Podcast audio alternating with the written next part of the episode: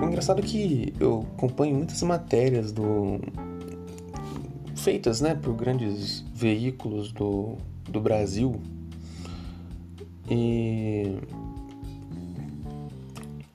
e é, é, muito comum a gente ver a, amadorismo, né? Parece muito que é, esses grandes veículos eles são preguiça de contratar alguém que entenda, né, um pouco sobre o esporte e pegam, sei lá, o redator de futebol e pede para ele dar uma pesquisada em como foi o jogo, a temporada e escrever um texto ali, como se só isso bastasse, né? Eu acho que o futebol americano, claro, pelas regras, é óbvio a maior complexidade perante outros esportes, mas eu acho que tanto no debate exige muito mais, uma análise muito mais profunda, umas matérias muito mais definidas ali, bem, bem escritas e bem fundamentadas do que outros esportes, né? É, é um esporte muito complexo e eu acho que os fãs querem, né, coisas, coisas mais bem feitas, né? E eu lembro da época que Carson Wentz e Jared Goff, eles eram os grandes estrelas do draft, né? As grandes promessas de, de serem os melhores jogadores da, da liga. E jogadores com a característica totalmente parecida mesmo, né? Com Tom Brady, com Big Ben, por exemplo, com Aaron Rodgers, né? Que são jogadores mais estáticos ali no pocket, que, e muito precisos e com braços bem fortes, né? E isso mudou muito, tanto é que o quarterback, braço, um dos braços mais fortes que a gente tem hoje, que é o Josh Allen, ele mesmo é um quarterback grande, né? É, ali um porte muito parecido com o Big Ben, com esses quarterbacks grandes. E, e ele se mexe, né? Ele, ele tem uma mobilidade muito boa. E isso começou a mudar a partir do, dos outros drafts pós Carson Wentz e Jared Goff, que até, né, não deram certo, né? Os dois. Pra quando entrou Mahomes, aí Lamar Jackson mudou completamente essa visão, esse estereótipo do quarterback como um lançador somente, né? E não como um cara que pode ser uma ameaça em vários aspectos do jogo, em várias situações, né? Isso mudou muito. É... Então, assim, realmente nós vivemos uma nova era da do jogo, né? Em que todo mundo, assim como, como a gente vive uma nova era em todos os esportes, né? Atleticidade hoje, e você você tem que ser bom e aí você traz isso para sua vida pessoal, né? Você tem que saber fazer tudo um pouco para você ter sucesso hoje. Os próprios fazendo um paralelo com a NBA, os próprios pivôs hoje da NBA, eles, eles não, não, existe mais aquele Will Chamberlain, né? Aquele cara, aquele pivôzão. É, hoje, hoje em dia é, é o Jokic que a gente tem visto bastante, é o próprio Christian Wood se se destacando no Houston Rockets, são pivôs que além de serem altos e bons embaixo do garrafão, são remessam de três, têm uma boa mobilidade, um ótimo passe, né?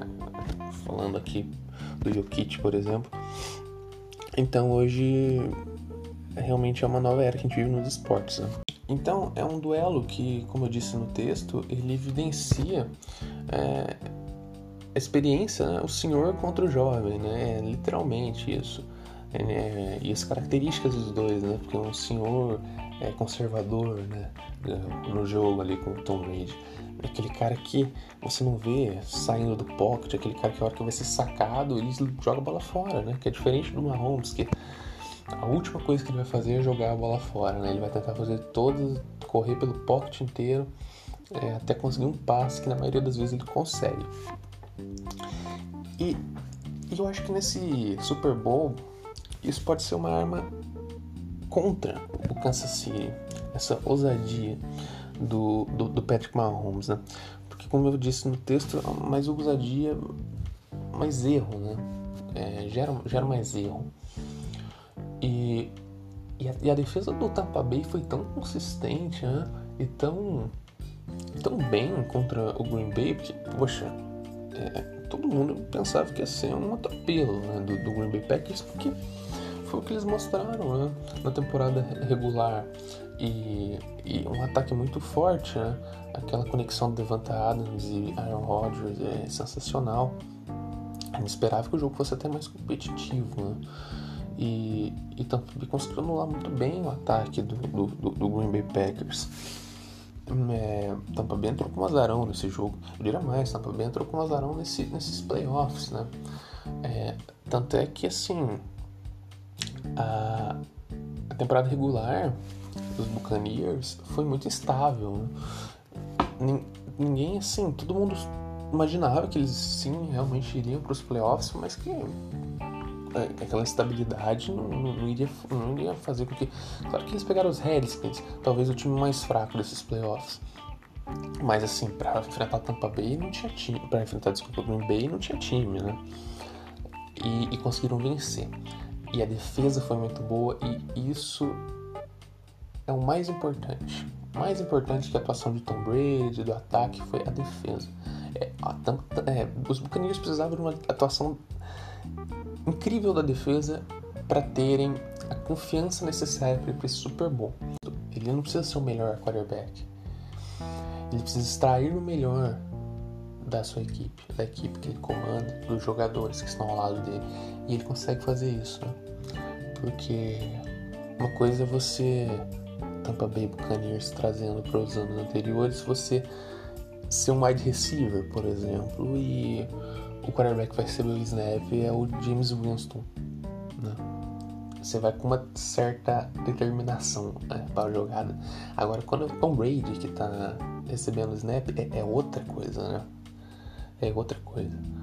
Então, ele traz isso. Né? A gente não sabe como é dentro do vestiário, mas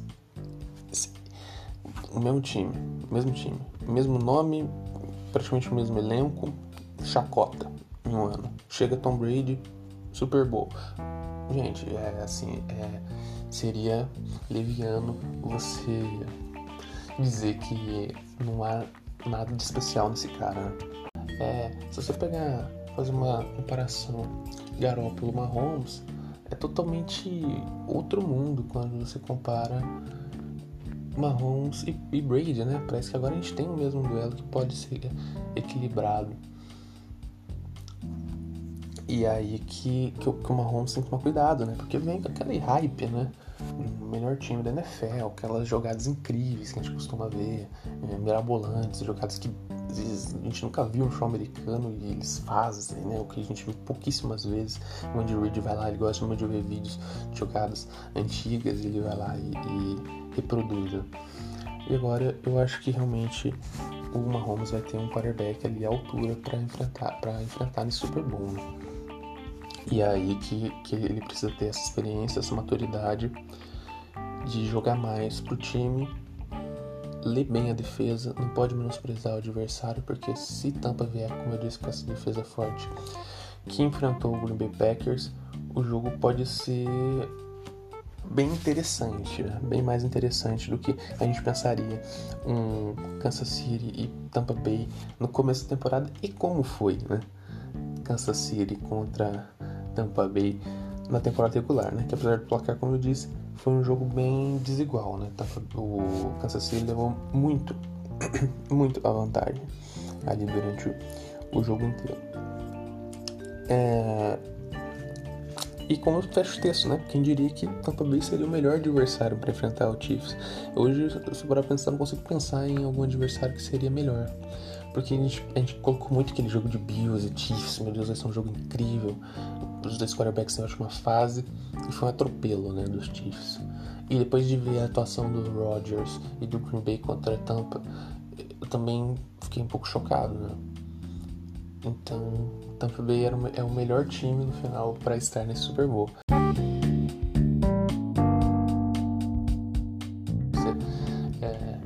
totalmente bem-vindo para fazer os seus comentários, suas pontuações, seus contrapontos, né? E, e, a gente se vê, caso aconteça, no próximo episódio. É, deixe seu feedback, por favor. E muito obrigado por ter ouvido. Uma boa noite, uma boa tarde, um bom dia. Valeu. E bom Super Bowl, hein?